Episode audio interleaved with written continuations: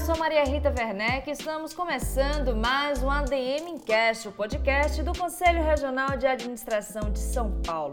Esse episódio faz parte da série ADM.co, onde eu converso com diversos CEOs, diretores gerais e fundadores de empresas brasileiras que se tornaram referências no ambiente corporativo. Todos são administradores registrados no Conselho Regional de Administração de São Paulo ou de outros estados. A ideia do ADM.co é levar até você um pouco da rotina de trabalho desses executivos, conhecer melhor suas trajetórias e compartilhar conhecimentos que podem nos ajudar a nos tornarmos profissionais melhores.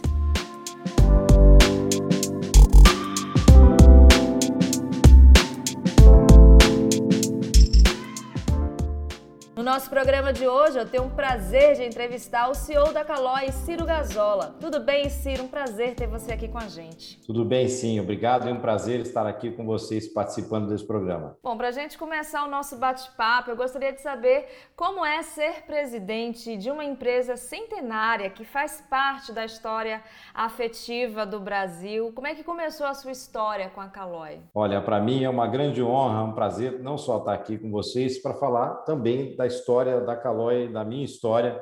É, minha história, em particular, se iniciou há próximo de seis anos atrás.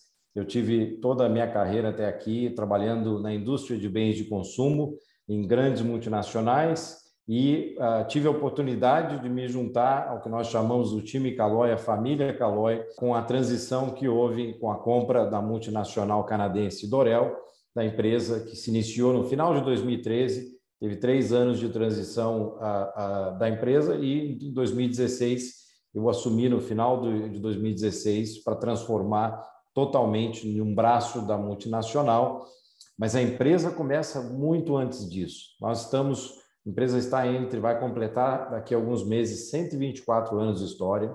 Imagina que ela faz parte de, da história do Brasil, da história da indústria que começou ah, como exemplo na década de 40 em São Paulo, depois na década de 70 em Manaus, mas nós fazemos parte da história né, dos filhos dos, ah, ah dos pais, dos avós, dos eh, tataravós.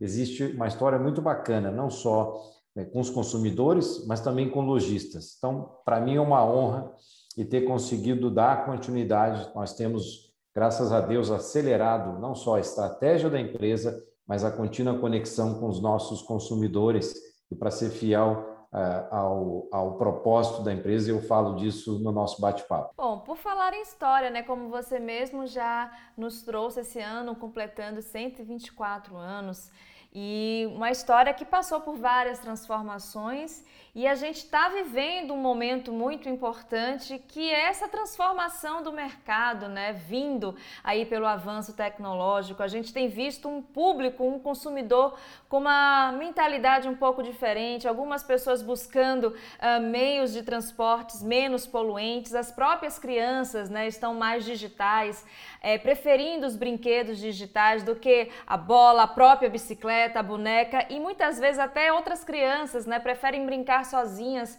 com os videogames, com os tablets. Como é que vocês aí na Calói estão lidando né, com essa mudança de perfil dos consumidores? Olha, o que eu posso dizer, a Calói sempre esteve muito próximo ao consumidor e sempre foi muito né, dentro da cultura da empresa estar próximo, não só no pós-venda, mas também ah, através do nosso saque, né, a resolução de necessidades de consumidores. E é incrível, nesses últimos dois anos, o que está acontecendo. A indústria já vinha Passou por anos de crise entre aquele período de 2015, 16, 17, depois estava se iniciando uma retomada, mas nos últimos dois anos, da metade, diríamos, de 2020, de 21 até agora, houve um boom ah, pela procura da bicicleta. Esse boom, é, tudo bem, foi global, mas o Brasil acompanhou em alguns segmentos, até lidera.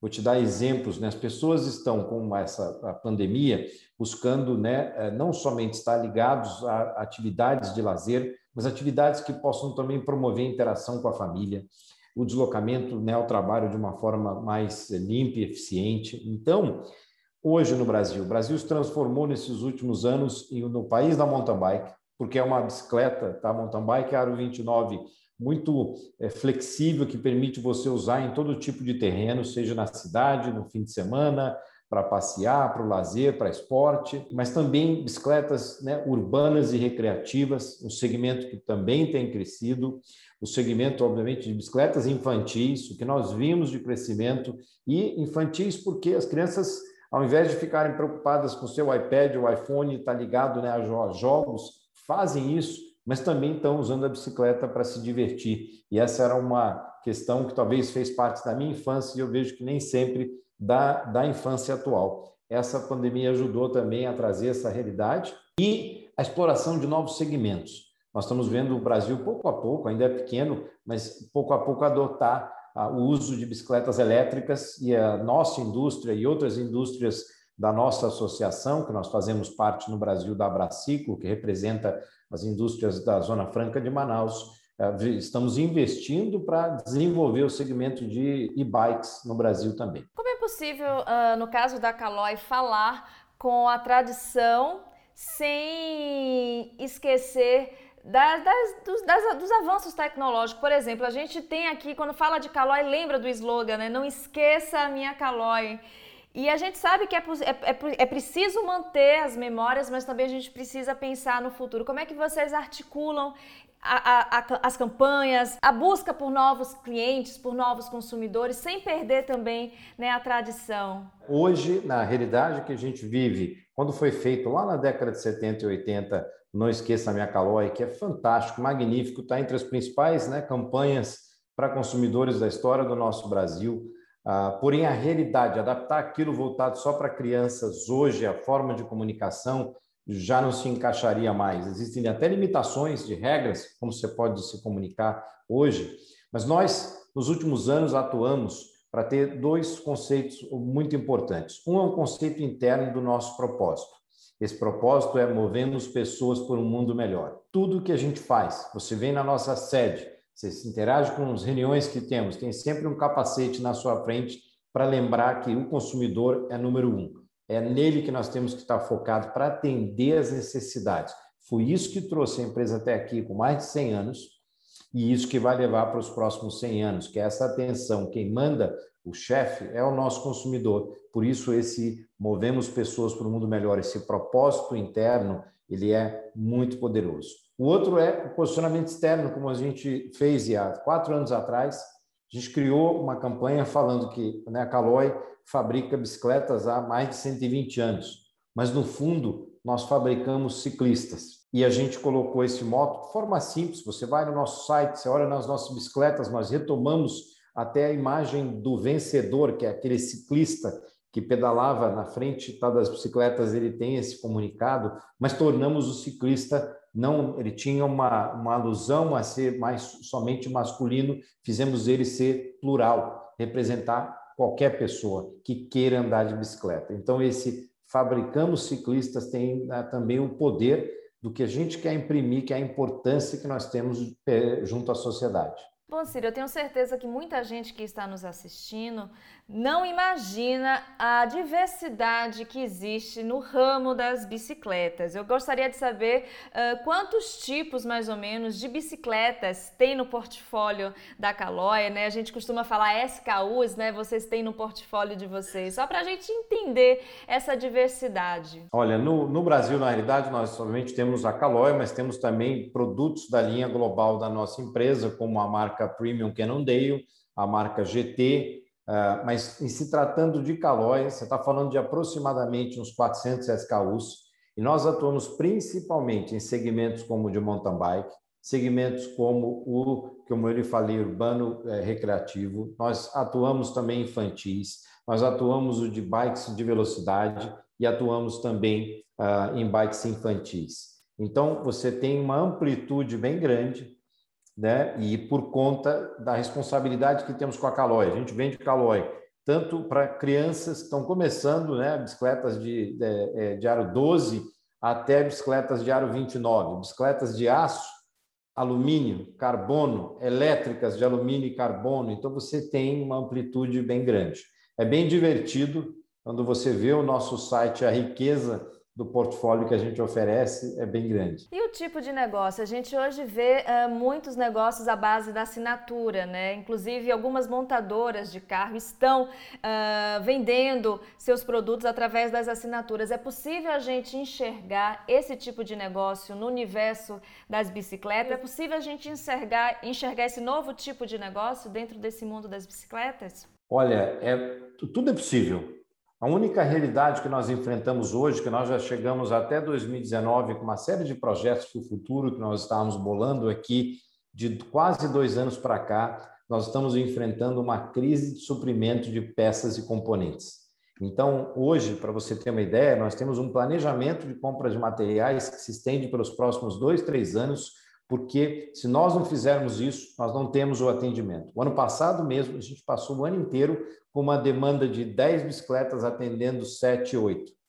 É um bom problema para ter, mas para que a gente possa pensar em novos projetos, nós vamos ter que ver uma realidade reequilibrada entre oferta e demanda, e principalmente com essa cadeia global, como ela afeta a gente. Mas Hoje não existe, pelo menos com escala, uma plataforma como essa. Nós já investimos no passado em projetos ligados a bike sharing. Nós hoje fazemos também plataformas de produção de, de para outros clientes na nossa fábrica. Uh, nós temos, acabamos de lançar alguns meses atrás uma plataforma muito importante em parceria uh, uh, com a Santu e a Assurance de seguros tanto seguros para Calói, que você pode comprar nas nossas lojas e ter a proteção total, é, tanto da Calói da Cannondale. Então, tem outros, diríamos, serviços que nós estamos também nos dedicando e dando atenção. Mas a assinatura até aqui, eu acredito que principalmente por esse desafio da cadeia de abastecimento, né, não foi possível. Conta pra gente como é que foram os momentos, né, no auge da pandemia. A gente ainda está enfrentando, né, essa crise pandêmica, mas eu gostaria de saber como é que vocês enfrentaram aqueles primeiros meses, né, enquanto a gente ainda não tinha vacina, era, ficava tudo muito suspenso. Como é que foi gerir, né, uma, uma empresa como a Caloi sob essa situação? Olha, foi é, realmente muito importante na época a gente definir, até para ser fiel ao que eu te falei sobre o propósito nosso, movemos pessoas por um mundo melhor. Para que isso aconteça de verdade, a gente focou o início, durante, até hoje na pandemia, nosso foco em três pilares: as pessoas, o caixa da empresa e a parceria com clientes e fornecedores. Pessoas em primeiro lugar. Você pode fazer ideia, nós temos a nossa principal, a nossa fábrica e onde temos mais de 450 colaboradores em Manaus. Manaus sofreu muito com a pandemia, teve duas ondas significativas que todos nós brasileiros acompanhamos. Então, não somente lá, mas nosso time comercial pelo Brasil, nosso time técnico, nosso time da matriz aqui em São Paulo, foi muito relevante e a atenção toda. Nós tínhamos, na realidade, avaliações semanais e atualizações quinzenais que eu fazia com um grupo de gerentes e diretores para garantir que a gente está focado em cuidar das nossas pessoas e todo o atendimento, não só nós, mas das famílias também, para garantir que estava todo mundo bem. E eu te falo, até como um, um agradecimento né, a todo o nosso time, nós conseguimos passar pela pandemia até hoje sem perder um membro da nossa empresa e isso foi muito importante. Número dois foi o caixa, porque houve um desequilíbrio nos primeiros três, quatro meses total entre toda a cadeia de clientes que tiveram que fechar suas lojas por dois meses. Nós tivemos lá no início de 2020 que paralisar a fábrica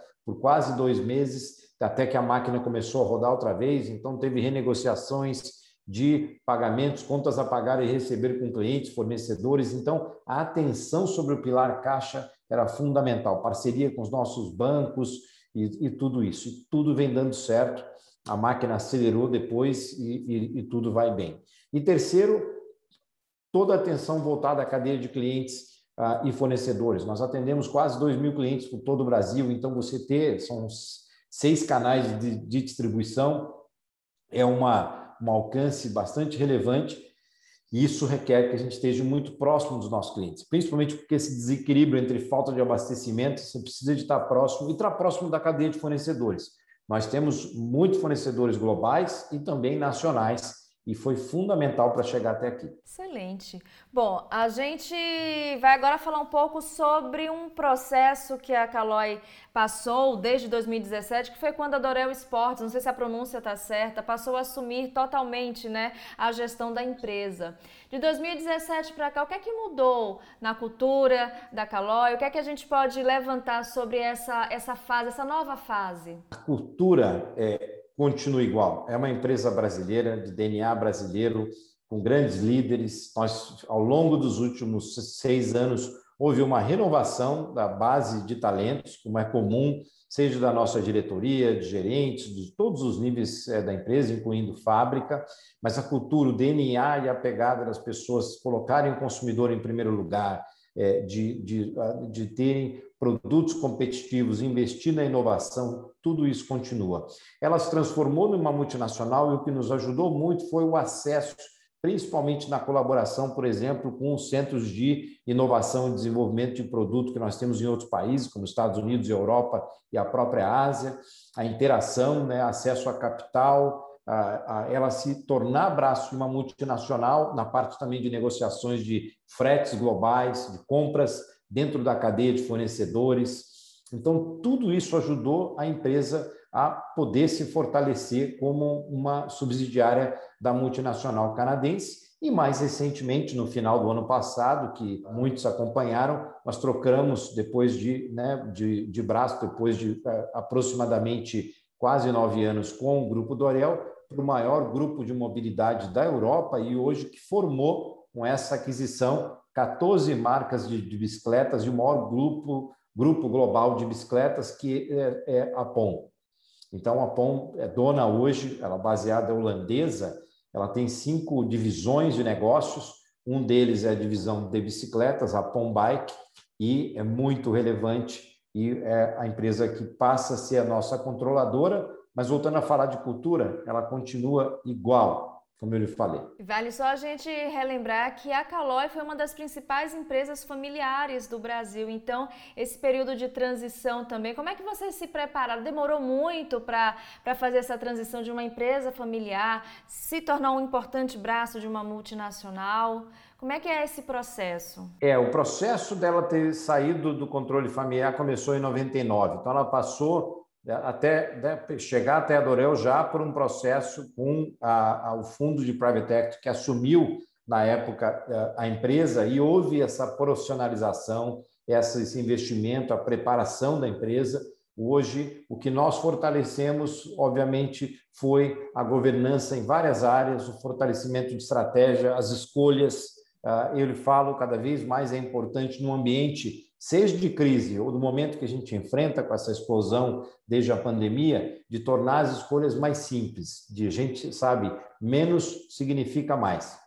Isso a gente adotou nos últimos anos, ah, mas principalmente manter a cultura da empresa e, isso a gente tem sido fiel a isso também. Bom, Ciro, como você já nos falou, antes da Calói você passou por outras grandes empresas em importantes cargos, como a Mondelez, P&G, Philips América Latina, não é isso? Então eu gostaria de saber a que você atribui né, ter conseguido transitar por essas diferentes indústrias. Olha, primeiro é, está ligado é, a um ponto que tem a ver com eu, eu nasci e cresci num ambiente de ah, empresas familiares também. Minha família esteve ligada diretamente por mais de 50 anos a um grande grupo de empresas no ramo de transportes no Brasil. E eu cresci e respirei uh, dia a dia essa realidade até tomar uma decisão, depois né, saindo da faculdade, de ir para o mundo da indústria multinacional, desde o meu nível de estágio, que começou com a Shell, depois o mestrado, depois que eu fui fazer ah, uma, uma carreira longa e, e, muito bacana na Procter Gamble, que eu considero até hoje que foi o berço de tudo que eu trago até aqui, uma empresa incrível, uma cultura fantástica, com amigos que tenho até hoje, e uma grande escola de gestão. E isso ah, que me ajudou não somente no período que eu passei pela Philips, na Mondelez ah, e na Caloi, do caso do Orel Sports, que agora é a Caloi controlada pelo grupo POM. Ah, mas eu posso lhe dizer que, e, e, também pelas experiências, né, não somente no Brasil, que eu tive nessa carreira, que já são 32 para 33 anos, mas mais de 10 anos morando em quatro assignações diferentes fora do Brasil. E essa é importante você focar na sua adaptabilidade, sempre, sempre liderar, mas a sua liderança, e hoje em dia cada vez mais tem que ser através de você empoderar as pessoas, escutar as pessoas, dar espaço para que elas possam se desenvolver, focar realmente em desenvolver pessoas na organização. Você pode ter melhor estratégia, você pode ter melhor plano de execução, ter os melhores produtos e a inovação. O que faz a diferença é quem está ao seu redor. Então, você focar no desenvolvimento das pessoas e abrir espaço para que elas se desenvolvam, para que você exporte é, para outros papéis, seja no Brasil ou fora daqui, é fundamental. E falando em liderança, fica uma curiosidade, como é receber o convite, né, para assumir uma posição de CEO de uma empresa? Uh, conta pra gente como é que foi esse momento, como é que você recebeu essa proposta? Olha, essa realidade de ser CEO de empresa começou em 2011, já tem aí uh, praticamente 11 anos, quando eu estava na realidade migrando, que foi para mim uma decisão difícil, sair da P&G depois de 21 anos, e abraçar um novo desafio numa empresa não americana, holandesa, que foi a Philips. Então, eu acho que o, o, o importante não é somente a oportunidade, mas o que você faz com essa oportunidade. Como é que você vai se preparar para que consiga ter êxito, porque liderar uma empresa significa você lidar com as complexidades, seja da gestão da liderança global da empresa, do conselho de administração, dos seus pares, dos seus subordinados, de toda a organização que te vê todos os dias. A forma como você reage, sentar nessa cadeira de CEO significa realmente ter a responsabilidade, abraçar que você acaba se tornando a referência para tudo que está à sua volta. Então você tem um papel significativo de ser o líder e representar a empresa e as marcas dela. E a escolha, né, pela profissão de administração, como é que aconteceu? Você desde sempre quis ser um administrador? Como é que você chegou a essa área? Na realidade, não, mas tem influência direta porque eu passei vendo, né, ao redor. Eu tenho três irmãos mais velhos e a indústria, quer dizer, a empresa, as empresas da família na época uh, era uma casa de engenheiros, mas eu falei não eu quero me dedicar para aprender mais a gestão e eu tinha particularmente interesse por melhor conhecimento de áreas como vendas e marketing na minha vida e me dediquei por isso, por uma escolha que ah, na época, e te falo que até hoje, vendo os meus filhos, você chega na época para poder escolher né, que opção você vai fazer para o vestibular, geralmente vem dúvidas, e, e na época a melhor escolha que tinha a ver com o meu DNA era apostar em administração. Bom, antes de eu passar para as próximas perguntas que são voltadas à sua rotina, o que você gosta de fazer, eu sei que você é um adepto do ciclismo, vou querer saber disso direitinho. Uh, eu gostaria que você falasse um pouco sobre um projeto que a Caloi vai lançar esse ano para comemorar os 124 anos. Eu não sei nem se já lançou, gostaria até que você me atualizasse. É o mountain bike no, do Brasil, equipe Caloi, Henrique Avancini Racing. É isso o nome? Falei direito? Que projeto é esse? É, não é um projeto que a gente está lançando, na realidade, e aí vamos separar em dois eixos. Ó, o Henrique Avancini é o nosso principal atleta de mountain bike no Brasil, na América Latina, um dos maiores ciclistas do mundo da mountain bike. Fez parte da nossa família, já, já estamos falando de oito para nove anos atrás, quando ele estava nem entre os 100 melhores do mundo, e todo esse trajeto de investimento, através da Caloi, depois como parte, ele é parte, um dos líderes da, do time global da, da Cannondale Factory Racing de mountain bike e já foi campeão mundial de mountain bike de maratona, uh, já foi um dos líderes nos últimos anos, é até hoje. Então, ele é uma referência para o desenvolvimento do mountain bike no Brasil. E ele e o pai têm nos ajudado nos últimos anos na gestão do nosso time Caloi de mountain bike. Daí, há dois anos atrás, a gente né, renomeou para chamar de Caloi é, Avancini é, Racing Team e esse para retratar a imagem da Caloi junto com a do Avancini e o time de gestão. E nós temos um grande compromisso, que é investir nos atletas, atletas jovens, tanto sub-23 como profissionais, para ajudar no desenvolvimento é, é, do ciclismo de mountain bike. E não somente a nossa indústria, as outras indústrias têm feito isso, inclusive da nossa associação, para ajudar a realmente elevar o mountain bike, e está acontecendo isso. Essa explosão de interesse e demanda não é à toa, é também pelo esporte. E qual a importância, então, do esporte como estratégia de gestão para vocês? Pelo visto, é muito grande, né? Fundamental. Nossa estratégia geral de marketing está focada em três pilares: uh, os atletas e a equipe e o que ela representa para a sociedade e para a juventude, os embaixadores, nós temos embaixadores em todos os segmentos em que nós atuamos, que são desde atores, chefes de cozinha, atletas semiprofissionais, a todo tipo de pessoas que estão ligados e gostam de representar o mundo da bicicleta, e temos também aí o eixo dos eventos com clientes que são fundamentais e eventos de esportes. Patrocinamos é, é, o Shimano Fest, patrocinamos ah, eventos regionais com o Bro Brutus, que é um dos maiores influenciadores do Brasil no, no segmento de mountain bike, e também o Letap de, de, de velocidade, Giro de Itália.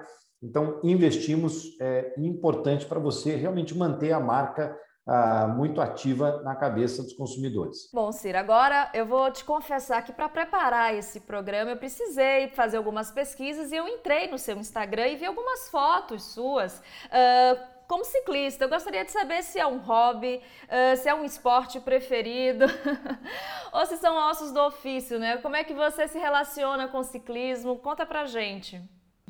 Olha, não sou um profissional, eu sou rodeado de líderes dentro da empresa que pedalam muito, centenas de quilômetros por semana. Eu geralmente me dedico, eu faço ginástica durante a semana, mas me dedico a pedalar aos sábados e domingos principalmente, mas é por prazer, gosto, gosto de pedalar, tem aqui dentro, meu escritório tem umas quatro bicicletas aqui, entre analógicas e elétricas, e é muito gostoso, você realmente, eu acabo sendo também um dos que testam as bicicletas novas que a gente vai lançar, né, e todas as plataformas que a gente quer trazer ao mercado, uh, mas é um prazer, e quando viajo também para poder visitar clientes ou fornecedores, eu sempre tento motivar para estar pedalando com o time, porque, sabe, faz bem para a saúde, é bacana. Eu já desde uh, criança pedalava, uh, obviamente com essa história de viajar para outros países, teve um momento que eu pedalei menos, mas hoje em dia me dá um prazer ainda maior de tornar, né, de agregar uh, uh, o pedal como parte da vida. Mesmo antes de fazer parte da Calói, você já tinha esse gosto pelo ciclismo? Você já curtia? Se você procurar, já que você falou do Instagram, se você procurar lá atrás, no momento que eu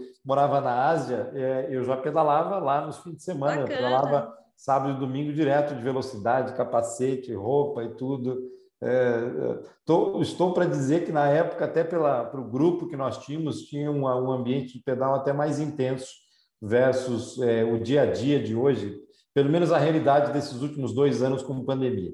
Bacana, bacana. E como é que é a sua rotina de trabalho, né? A gente quando fala uh, que vai entrevistar um CEO, as pessoas ficam muito curiosas, né? Imaginam que a pessoa já acorda trabalhando, vai dormir trabalhando. Como é que é seu dia a dia? É de, é de fato essa rotina pesada? Olha, não é rotina pesada, é rotina que eu acredito que é uma questão até de é, educação pessoal e foco nas coisas que são mais importantes. Sim, você liderar uma empresa é, eu acabo estando disponível 24/7, é, é, mas não necessariamente estou dedicado. Se eu estou hoje até nós estamos no momento que ainda não reabrimos totalmente o escritório, então estamos fazendo de forma facultativa dois dias por semana no, no escritório, três dias de home office. Eu recentemente recomecei as viagens, eu passo muito do meu tempo também viajando, interagindo com clientes e fornecedores. Eu realmente tenho por propósito, eu acredito que você quer liderar uma empresa, não é no escritório que você vê o que está acontecendo. Obviamente, temos as reuniões internas, é importante, mas é em contato, seja com a nossa fábrica, com os nossos clientes, fornecedores, consumidores. É, eu sempre tive um foco externo muito grande, mas quando eu estou em São Paulo e tenho ido ao escritório segunda e quarta, eu estou lá de 8, 8 e meia da manhã até umas 6 da tarde, mas tento, obviamente, durante a semana é possível eu estou sempre ligado com a empresa, porque você está tocando a empresa no Brasil, mas ela faz parte de uma multinacional e você tem que estar disponível também. É, é intenso, mas o importante é fazer o que você gosta e ter prazer. E hoje eu posso dizer, eu sou muito feliz no que eu faço. Bom, antes da gente passar para o final do nosso programa, que é quando eu peço né, a dica de leitura, eu queria aproveitar uh, essa sua fala que você morou na Ásia. Eu sei que você morou em Singapura, Panamá, Venezuela, em vários, né, várias partes do mundo. Como é que ficou essa internacionalização da sua carreira? Como é que foi esse momento? Que experiência foi essa liderar em culturas diferentes? O que é que você traz desse momento, né, para você implantar hoje aqui no Brasil? Olha, foi um período, principalmente durante uh, os meus, como eu lhe falei, 21 anos na P&G. A P&G era uma empresa fantástica que sempre dava oportunidades para você se desenvolver, seja no próprio país ou em outras regiões e culturas.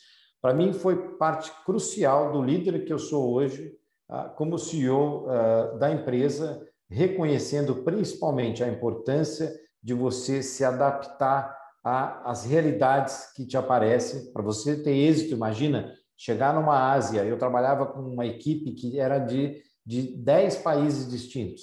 E você poder criar uma união nesse time requer realmente muito foco em escutar, em dar espaço para que as pessoas possam trazer as suas necessidades, você desafiar, você ser assertivo nas prioridades que elas têm que fazer e executar. Então, tem uma, uma série de pilares que são fundamentais, mas para mim o maior é, ter, é você ter uma adaptabilidade na cultura onde você vai estar. Você tem que realmente, não tente levar, eu diria que o Brasil para os Estados Unidos, onde eu morei também, ou para a Ásia.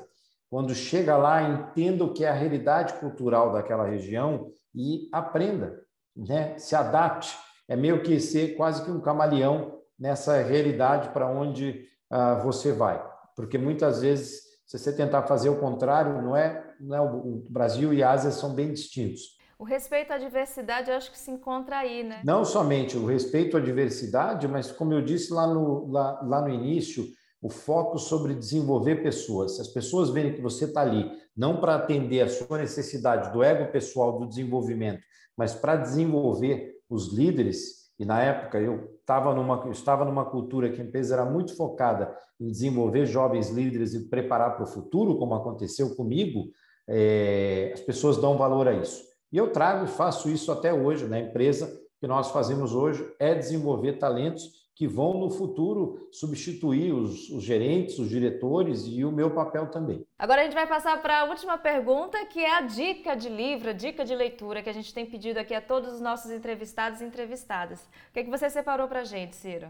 Olha, eu separei aqui, ó, é uma que eu ganhei da minha diretora de RH Jurídico, que é um livro sobre as grandes estratégias no mundo, tá? Vocês podem gravar aqui, é um livro bem interessante, que fala sobre essa realidade, o que, que você pode aprender desde Sun Tzu, Franklin Roosevelt e outros grandes líderes que mudaram o mundo de uma forma positiva. Porque os que mudam o mundo de forma negativa, a gente está tendo um exemplo de ontem para hoje do que está acontecendo, né? Então, é, então fica a dica aqui, é um best-seller mundial também, ah, muito interessante para entender como a gente pode tornar o mundo melhor. Só para a gente contextualizar, quem assistir esse programa daqui a alguns meses pode não entender, mas a gente está gravando esse programa justamente no dia que a Rússia iniciou os ataques à Ucrânia, né? Então a gente está nessa expectativa e por isso que uh, o Ciro trouxe esse exemplo. Então, Ciro, eu quero aqui é, te agradecer muitíssimo, né? Infelizmente a gente está encerrando o nosso programa. Eu quero te agradecer muito por você estar tá aqui no ADM.co, trazendo um pouco sobre né, a sua vivência na Calói, a sua experiência como administrador, como líder. O Ciro, que é administrador registrado aqui no CRA São Paulo, então a gente sempre ressalva isso, ressalta isso, porque a gente tem convidado administradores e administradoras que são registrados e registradas não só aqui no nosso Conselho de São Paulo, mas nos de outros estados também. Então fica aqui o meu agradecimento. Não, muito obrigado. Quero agradecer ao CRA São Paulo e todo o apoio para podermos fazer esse programa é, dar certo e espero que seja realmente produtivo para todos que forem assistir no futuro. E quero agradecer a você também. Espero que tenha gostado do nosso episódio. Não esqueça de nos seguir nas redes sociais e de se inscrever no nosso canal no YouTube, o canal a serviço da administração. Eu sou Maria Rita Werneck e espero você aqui no próximo ADM Cast.